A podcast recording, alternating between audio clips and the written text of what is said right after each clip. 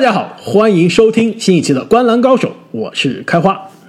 大家好，我是阿木。大家好，我是正经。那我们进入了第八集的十五天三十支球队啊，不知道大家每天都听我们的这个节目啊，是不是有一点这个审美疲劳了？这两位主播现在有什么样的感受？确实有点审美疲劳，要不然我们今天讲点别的吧。阿木，你终于愿意给大家唱歌了吗？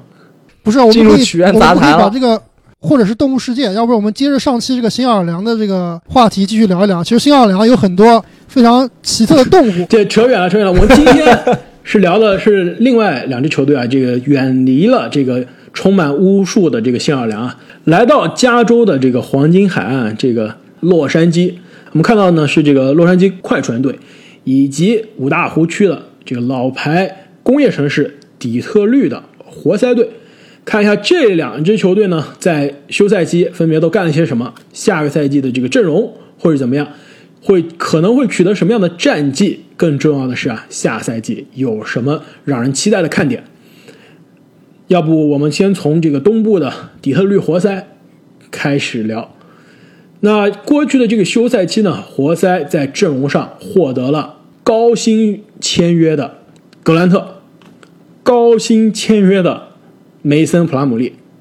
高薪没有前面两个人高，但是也是高薪，对他能力来说是高薪签约的约什·杰克逊。此外呢，还获得了贾里尔·奥卡福、德隆·怀特以及麦克格鲁德。哎，你好像忘了一个人啊！我忘记了谁？还有二球里安吉洛·鲍。没错，这个我是想把它放在新秀里面一起说的，但是的确，他不是通过选秀大会获得的。同时呢，失去了哪些人呢？失去了我们非常期待的下赛季十大中锋克里斯蒂安·伍德，还有后卫线上的这个加洛韦、布鲁斯·布朗、肯纳德·斯内尔以及凯里·托马斯。选秀大会上呢，选到了我们非常喜欢的法国小伙，这个基利安·海耶斯。同时呢，后面又获得了两个内线或者锋线球员，就斯图尔特以及塞迪克贝。在这个续约市场上，基本上什么都没做，把自己这球队最大的这个自由市场的大鱼，就伍德丢掉了。在这一大番操作之后呢，这个球队啊，下赛季的首发阵容现在来看，应该是首发控球后卫海耶斯，首发得分后卫蒂隆怀特。小前锋格兰特，大前锋格里芬，中锋梅森普拉姆利。这个替补呢，包括这个上赛季的超级第六人德里克罗斯，以及这个上赛季参加三分大赛的这个三分射手啊，他的这个名字无论是英文还是中文，我实在念不出来。就是这个，我尝试一下，叫米凯哈留克吗？他这个名字到底是怎么读？米开留克，他那个 H 应该是不发音的。啊，就我猜的还还稍微这个靠谱一些。那呃，小前锋的替补呢是约什杰克逊，大前锋的替补是上赛季的这个新秀这个敦布亚，中锋的替补是贾里尔奥卡福。那从这阵容来看，基本上这支活塞已经整个换了一个队啊，面目全非。球队从上个赛季遗留下来重要球员，除了格里芬、德里克罗斯以及敦布亚，其他真的没有什么人了。而且活塞虽然。休赛期操作非常多啊，但是他堪称是操作最辣眼睛的球队之一啊！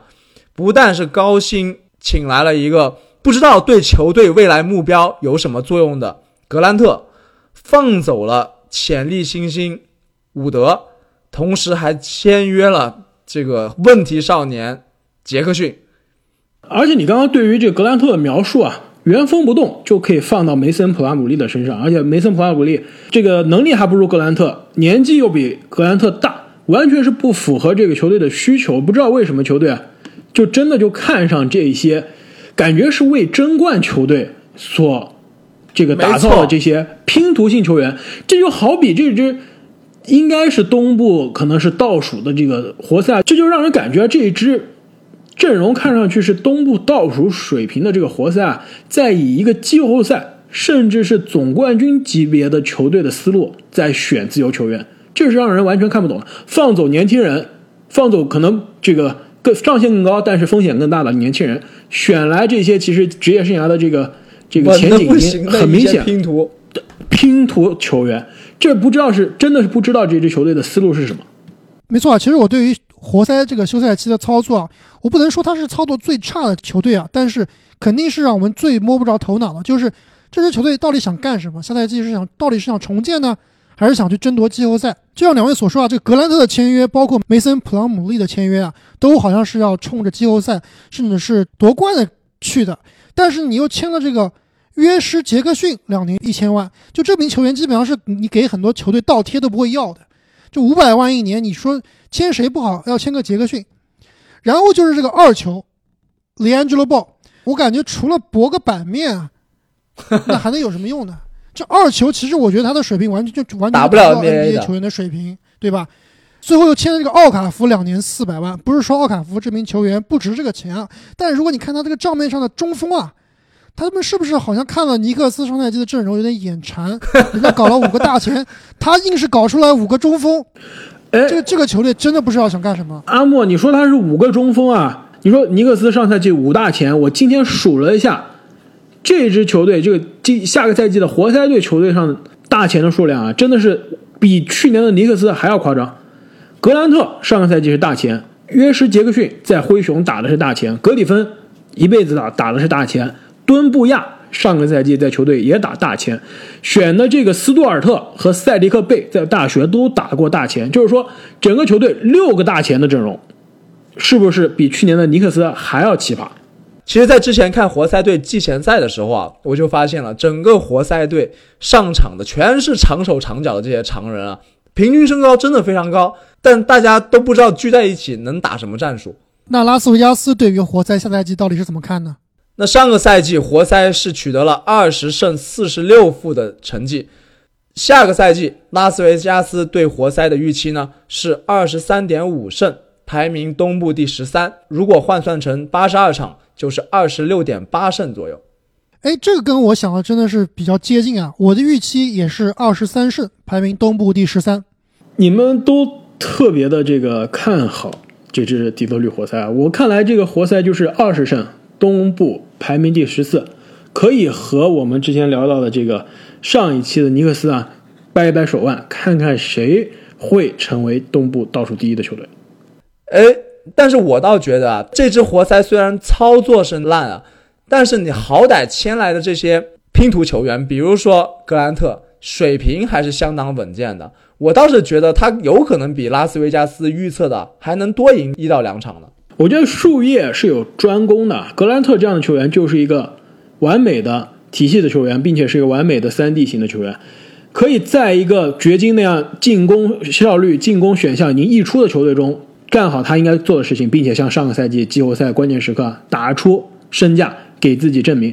但是他在这一支球队中其实是用不到他的这个特长的，虽然钱拿了很多啊，但是其实是。让他的这个特长有所浪费，并且其实他并不是一个进攻强项的球员，他在这个球队上肯定是比上个赛季会有更多的进攻的这个机会，但是效率肯定是要下降很多了。但虽然我们对胜场数的预期不一样，但是我们统一的意见应该就是这支活塞下个赛季跟季后赛应该是没有什么关系了。因此，你们觉得这支活塞虽然有可能基本上是离季后赛的大门很远？但到底有什么样的看点呢？就我先抛砖引玉啊，说一个，我觉得第一个看点也是非常有趣的一个看点，就是罗斯和格里芬到底什么时候会被交易？其实这是一个，就是从一个正常的球迷，或者说甚至是一个比较正常的球队的这个制服组的这个角度去考虑啊，就觉得其实这是一个重建的球队，是一个年轻的球队啊，按道理是应该让这两个曾经的联盟的巨星，现在也是三十多岁的这样一个职业生涯。暮年的这样一个球员，可以去一支更加适合他们的球队，去一支季后赛的球队，让他们有更多贡献的球队。其实，在这支球队上，既用不着这两个人的这样一个才华，又耽误了他们职业生涯的这个时间啊，还不如把他们送走才好。其实，上个赛季交易截止日之前，罗斯是得到很多球队的这样一个兴趣的，但最终呢，球队还是留下了罗斯。那格里芬其实上个赛季本该是有可能被出手啊，因为上上个赛季打出了。职业生涯反弹的这个联盟三阵的这样水平，那上个赛季因为受伤之后，他的交易的价值现在已经基本上到了史低的状态了。但无论怎么样啊，这个球队的长远计划中都不会是有这两个球星的这个位置了。因此啊，我非常希望他们俩可以被球队交易走，去一支季后赛的球队。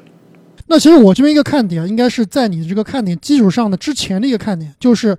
我们都认为活塞是要重建，都是远离季后赛的。但是活塞的管理层啊，他们未必认为自己就是一个鱼腩，他们可能真的是认为自己是可以争夺季后赛的。所以我这里的看点就是，活塞队他下赛季到底想干啥？就如果他们这套阵容能打得好，如果是真的是能冲击这个季后赛的话，那很有可能这两名球员就不会被交易了。但是如果活塞的目标是冲击季后赛，我觉得活塞还是有点过于乐观了。就并不是说想泼这个球队的凉水啊，但是真的是这个现实是非常的残酷的，他们离季后赛的水平啊还是有不小的差距。但好消息就是格里芬的状态啊看起来还不错，虽然说速率没有以前那么爆炸了，但是他打球我感觉变得更加聪明了，在季前赛里面打出了很多妙传。没错，他现在打法真的就是一个策应型的大前锋。基本上是球队的串联，也是进攻的这个组织发动机。其实季前赛他有一个球也是非常的风骚，就是基本上好几个胯下运球，然后一个后撤步的三分。其实这个格里芬是可能两年前这个进入三阵时候经常看到的这个格里芬，也是希望这个赛季他能够恢复的比较好，也能够保持这个一直的健康。那刚刚开花有说到罗斯啊，那我这边的看点呢，就是罗斯与海斯的这个传承。我们知道活塞的未来，我们非常看好的这名年轻人，就是今年选秀大会上以高顺位选到的法国左手将海斯。选秀之前，很多人都说他的模板是吉诺比利啊，也确实，他进入 NBA 之前打球的视频啊，非常有灵性，可以传出一些非常鬼魅的传球。那在训练营里面，其实我们可以看到罗斯是非常照顾这个小兄弟的，言传身教，而且表示啊愿意。辅佐也好，带动也好，带动这名年轻的小伙子，把自己的经验传授给他。其实说到罗斯，我真的非常感慨啊，这名球员确实是非常的悲壮。我感觉他现在这种表态啊，和当年那个意气风发的 MVP 确实是改变了很多。这种改变其实是一种适应，也更多的是也有一种无奈在里面。他曾经是那么耀眼。现在变成一个不争不抢、愿意去提携年轻人的一个老将了，所以很多听我们节目的都是一些年轻人。我小的时候也觉得好像人定胜天，但是之后发现很多事情都没有办法改变。看到罗斯确实是感慨良多。没错，但是我倒是觉得我挺喜欢现在这样的罗斯的，就感觉他最近好像这个境界又高了一层啊。没错，确实有一点有一点那个扫地僧的感觉了。对，有点那种心如止水，对吧？之前我看到这个采访的时候，他就说啊，说别人经常会议论他，说如果罗斯你不受伤，会达到如何如何的高度。但是他的回答就是，当时如果不是这些伤病，也成就不了现在的我。这个其实是一个非常有意思的一个一个想法，确实是个非常睿智的回答。刚刚你说这个海斯和罗斯的传承，其实这也是我的一个看点，就是下赛季的海斯能不能成为二零二一赛季的 NBA 最佳新秀。其实我们从季前赛也能看得出来啊，海斯是作为球队的首发，而且如果你看他这个球队给他安排的战术是非常多的，球队基本上是围绕着海斯啊做各种各样的挡拆，让他来做球队的这个主攻点，然后让他来组织球队突破分球，甚至是抛投上篮，我们是看到很多的。我大概算了一下，这个今年的所有新秀很有可能海斯他的使用率是所有新秀里面可能是最高的。虽然从第一场这个季前赛来看啊，他确实还是比较。稚嫩，比较像一个新秀的样子，很多情况下是感觉信心有点不足啊，而且他的三分球也不是很稳定，但是天赋和视野都是不错的，而且他这个身材是比我想象中的要更高一些，所以如果啊活塞能够给海斯更多的时间，细心的培养他的话，我非常看好他很有可能是作为这个今年最佳新秀的有力争夺者。这点我很同意啊，其实今年的新秀中，可能海斯的这个首发位置。上场时间包括出手权啊，都是最稳定的。那聊完了这个活塞的看点，两位对下赛季这支球队有什么疯狂的猜想？那我这边的疯狂猜想，其实就是接着刚刚这个开花你所说啊，就是格里芬和罗斯下赛季什么时候被交易？那我这里的猜想就是，我帮罗斯找好了下家了。难道是回到梦开始的地方？愿闻其详。芝加哥公牛。不是芝加哥公牛，芝加哥公牛现在也不需要罗斯这样的球员啊。其实是一个联盟最需要罗斯的一个球队。你想一想，是哪个球队最需要罗斯？现在，也是我们可能很快就要聊到的一个球队。难道是快船？没错，我给罗斯找好了下家，就是洛杉矶快船队。那我们马上聊快船的时候，可能会分析的更透彻，就是快船现在这个阵容里面缺少什么样的球员。但是，我是觉得罗斯如果能来到快船的话，快船直接上一个档次。那估计这个湖人球迷都要哭了。那罗斯去快船，格里芬是不是就要去公牛了？就回到彼此梦开始的地方。我来到你的城市，走过你来时的路。真的是要加入一个音乐环节吗？那其实罗斯在最近采访里面，不光是透露自己是有点心如止水啊，他另外也说了一下，大概点了一下，是表示自己是有意愿啊，想在职业生涯的末端去争一争冠军的。而且现在的罗斯的打法其实跟他的巅峰时期啊是很不一样的。巅峰时期的罗斯是爆炸性的突破，这个各种内线造犯规，然后拉杆。那现在的罗斯其实他的主要的价值所在啊，还是比较偏组织的。上个赛季呢，罗斯场均出场二十六分钟。五点六个助攻，他每三十六分钟呢可以助攻七点七次，其实这个数字已经超过了他很多年在这个公牛的巅峰时期的这个水平了。其实快船队啊非常需要一个关键时刻的球队大脑、组织者，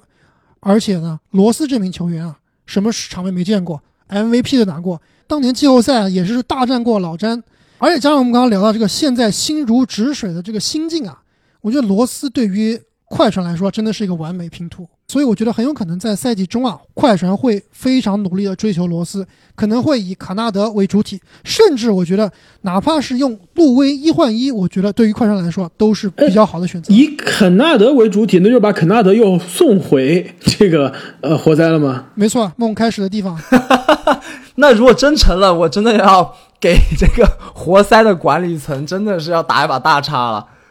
那我我这边其实没有特别疯狂的猜想啊，我更多的是对这支球队啊感到有一丝绝望。不单单是我们刚才说到这个管理层这个很迷幻的操作啊，更多的是对于这支球队对这个城市啊，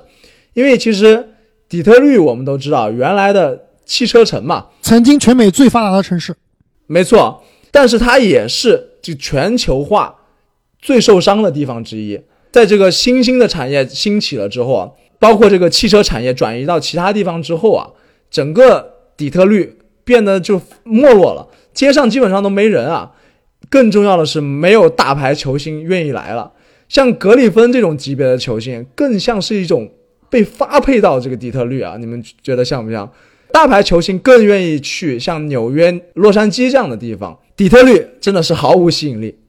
哎，你说这个底特律啊，我不知道两位有没有在底特律生活，或者是去过底特律啊？不敢去，真的是不敢去啊！据说街上都是黑帮，这个我可以证明一下，因为当年啊，我是混俄亥俄的嘛，底特律其实就是在俄亥俄和密西根的交界处。那底特律其实我是去过不少次的。原来街上的那些人都是你的，都是阿木的小弟。其实，在街上你很难看到黑帮啊，就是我知道你们俩应该都去过纽瓦克，对吧？特别是晚上，晚上半夜的牛瓦克。阿姆，你晚上为什么半夜去？开玩笑吗？我们没去过。你业务很丰富啊。给各位科普一下，这个纽瓦克是新泽西的一个区啊，它的犯罪率基本上在全美不是第一，也就是前三的这个水平，一度是全美这个谋杀率最高的城市之一。你们是有所耳闻，这个纽瓦克已经是挺恐怖的，但是我告诉你啊，底特律其实。如果你开车去他们的 downtown 啊，真的是非常的吓人。就是不不是说因为有看到很多闲杂人等在游走啊，主要就是因为这个城市的破败，街上根本看不到人，而且呢又有那种非常高大的这个钢筋混凝土这个高楼大厦，但是这大高楼大厦都是空的，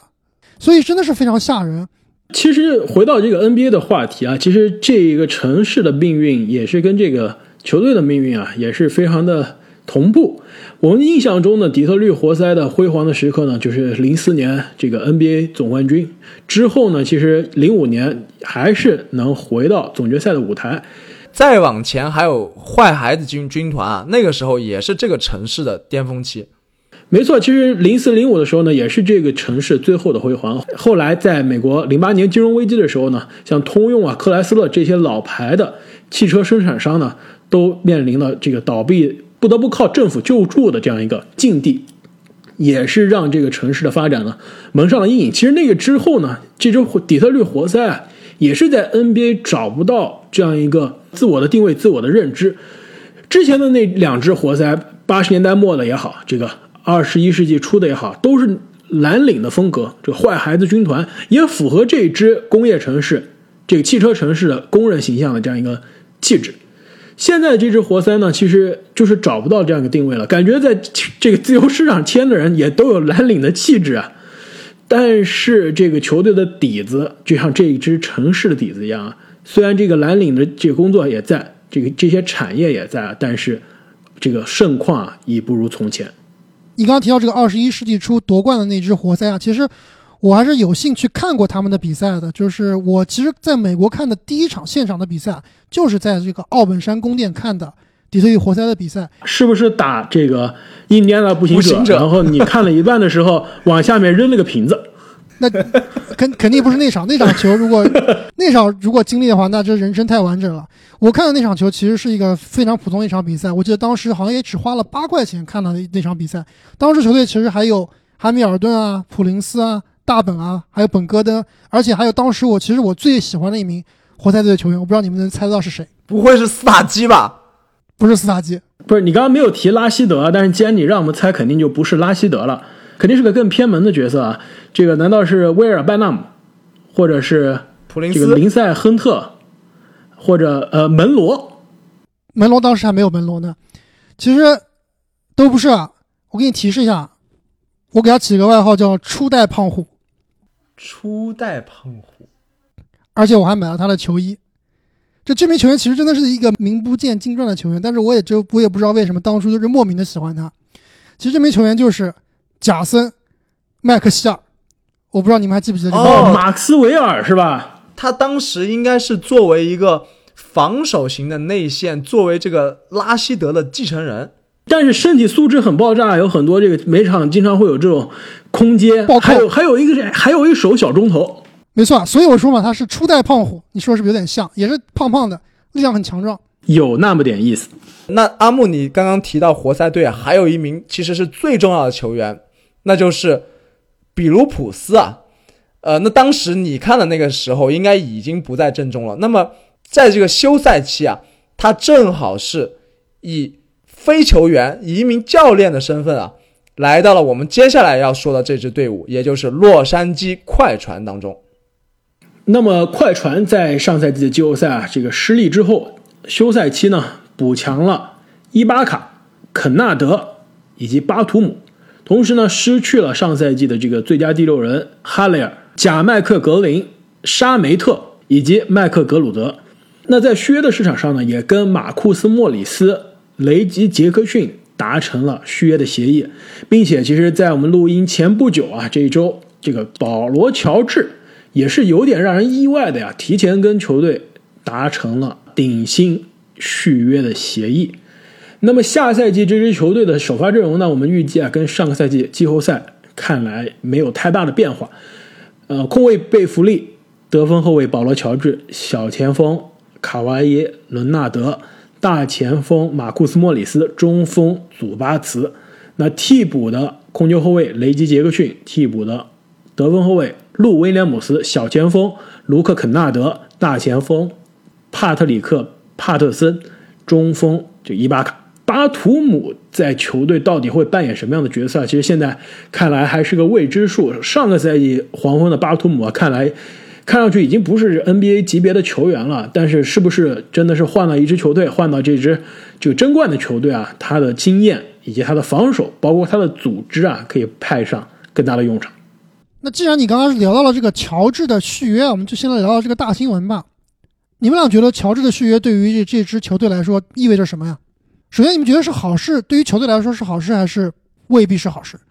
我觉得对于球队来说，现在看来啊，应该是好事，至少人心比较稳了。那么之前觉得这支球队是属于今年是孤注一掷的状态啊，就是如果夺不了冠，如果季后赛跟上个赛季一样让人失望啊，那。明年的这个乔治也好，卡哇伊也好，可能都不在球队上了。现在至少两个大腿捆住了一个，这是让球队的人心更稳了。另外一点呢，其实这个感觉要剧透我的这个疯狂猜想啊。我另外其实想说的就是，乔治提前续约了，这也让乔治啊更好、更容易被交易了。要不然这乔治的这合约一年之后到期，哪个球队敢要他？没有球队敢接他。现在他这已经有捆定了多年的这个约啊，这个交易的来说啊也更加方便。万一球队打一半赛季这个不满意啊，还有交易的可能性，或者更简单啊，这个明年夏天还有交易的这样一个灵活性。没错，顶薪能续约到联盟当今，不说前十吧，至少有个前二十、前十五水平的乔治啊，我觉得肯定是一个好事。唯一的一个顾虑呢，可能就是有一点点太贵了，因为很多网友啊，其实都把乔治后四年的这合同和浓眉的合同进行对比啊，四年一点九个亿和五年一个一点九个亿，而且很显然，目前看来浓眉是那个更好的球员，但反而更便宜。也有人在网上开玩笑说，这个快船的管理层就像一个投资经理啊，上个赛季投资亏损了之后，不断的补仓，想要证明自己没有错。但是我觉得乔治肯定没有他们说的这么不堪啊，但是确实合同有点太贵，但是长约能续约乔治，对球队来说是一个好事。这点我也觉得对球队来说是个好事。球队签下了乔治，基本上是给未来买了保险，哪怕是下赛季打得不佳，不会造成这个乔治和卡哇伊啊双双出走，球队两手空空。那另外就是乔治虽然这个合同比较大，但是他的打法符合现在的 NBA，其实就是说交易给任何一个季后赛球队啊，其实很多球队都是可以即插即用的。没错，他可以打无球，防守也不错，是很百搭的一名球员。所以，哪怕是这个合同比较大，在这个交易市场上，是如果想出手乔治的话，应该是会有不少的买家的。但是我现在比较担心的一点就是签了这么长的约啊，这个乔治，我感觉他最近这个有点欧文化了，我不知道你们有没有这个感觉啊？这这是一就是个新名词吗？欧文化。但是我觉得根据欧文最近这个场外的言论啊，以及这个社交媒体发的内容啊，我觉得欧文还是难以超欧文又越。升级了是吧？对，我觉得欧欧文还是难以超越的。不自成一党的。对对对，但是的确，我理解你的意思啊，就是乔治最近的一这个风格啊，包括跟媒体说的话，就是越来越这个不太靠谱。不太靠谱，让人难以理解。就是觉得为什么你要说这样的话，是吧？就是神神叨叨的。希望他有了这么多钱之后啊，好好的去雇一个公关团队啊。我觉得不是公关团队的问题啊，这个真的是。我现在给大家回顾一下最近他说了什么嘛。首先，他是我们比较熟悉的，在季后赛被淘汰之后啊，他说我们从来都没有觉得自己能夺冠，对吧？这个话就觉得听起来有点奇怪。另外就是最近他接受采访的时候啊，他甩锅里弗斯，说上赛季呢，里弗斯不给我足够的这个球权，把我当雷阿伦用，把我当 J.J. 雷迪克用，是吧？把我往死里逼。当时就被这个 The Ringer 的这个 Kevin O'Connor KOC 打脸啊，把数据甩脸上，没错，说他这个上赛季有百分之三十三的出手都是队友给他挡拆完成的，这个数据是比他当年在这个 OKC 在雷霆队的时候啊百分之二十五要高很多的。然后最近就说说这个我要在快船退役，然后当时也是被利拉德这个在在推特底下嘲笑，但是这个最后这一点我们可能是错怪他了，因为。他当时发这条推特，或者说当时说这个话的时候，可能他已经是跟快船啊达成了口头协议，就当时已经知道他可能会在快船再再打五年了。那说了这么多，乔治啊，下个赛季市场对这一支充满问题但是具有顶级天赋的快船到底是有什么样的预期呢？那么下个赛季呢，这个市场对于快船的预期是赢四十六点五场的。这个常规赛换算成八十二场常规赛的这个长度呢，就是差不多五十三胜左右的这样一个状态。其实我觉得这个这个预期作为西部第二啊，可能是有点低了，因为我们印象中啊，这个西部第一、第二的这样一个球队，基本上是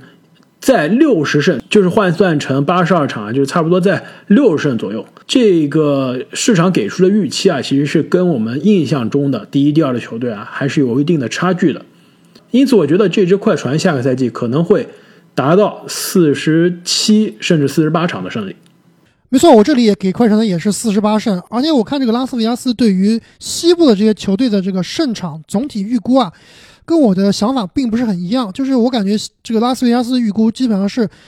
比较平均分配了，就是所有的球队好像西部所有的球队都能赢不少球，头部赢的球比较少，就尾部输的球呢也不会太多。但是我的感觉是，下赛季的西部应该是尾部的几支球队会非常非常的差，头部的两支两三支球队战绩依然会非常的好。所以我这里也给的是四十八胜，也是西部第二名。我也预期会比拉斯维加斯高一点，四十八胜左右。那之前我们在说湖人的节目里面有说到，湖人下个赛季有可能也会一定程度上的划水，所以我认为这两支西部头部的球队战绩会更加的接近。那你们觉得下个赛季这支快船有哪些这个让人期待的看点呢？其实我这边啊，第一个看点也是上个赛季这支球队季后赛失利的非常重要的原因之一，那就是下个赛季谁会是球队的精神领袖？我们之前说啊，这个卡哇伊虽然之前在一九年的季后赛中证明了自己就是联盟第一档的这样一个球员，甚至在这个季后赛总决赛的舞台上啊，有段时间让我们看到了联盟场上第一人的这样一个姿态，但是对于球队的作用来说啊，他跟比如说库里，比如说詹姆斯这些前辈来说，还是差了非常大的一个距离。那上个赛季他独自带队的时候啊，在身边离开了洛瑞、加索尔这样的这球队精神领袖之后啊，很明显就看得出来，在这支快船队，大家都是不说话的，在球队落后、在被掘金翻盘、在关键的时刻啊，在场下大家都是闷着头的。在更衣室里，虽然我们看不到啊，但是我们相信更衣室里也应该是死气沉沉的一个状态。这就跟卡哇伊这个性格是有关的，不说话，没有情绪，没有表达，没有一个领袖的这样一个姿态。那么，如果卡哇伊可以做到球场上最好的这个球星，但是做不到球队最重要的领袖，那下个赛季这支季后赛球队谁能挺身而出？会是欧文化的保罗乔治吗？我觉得也不是特别靠谱。上个赛季感觉想做这个人的角色呢，一个是马库斯·莫里斯，一个是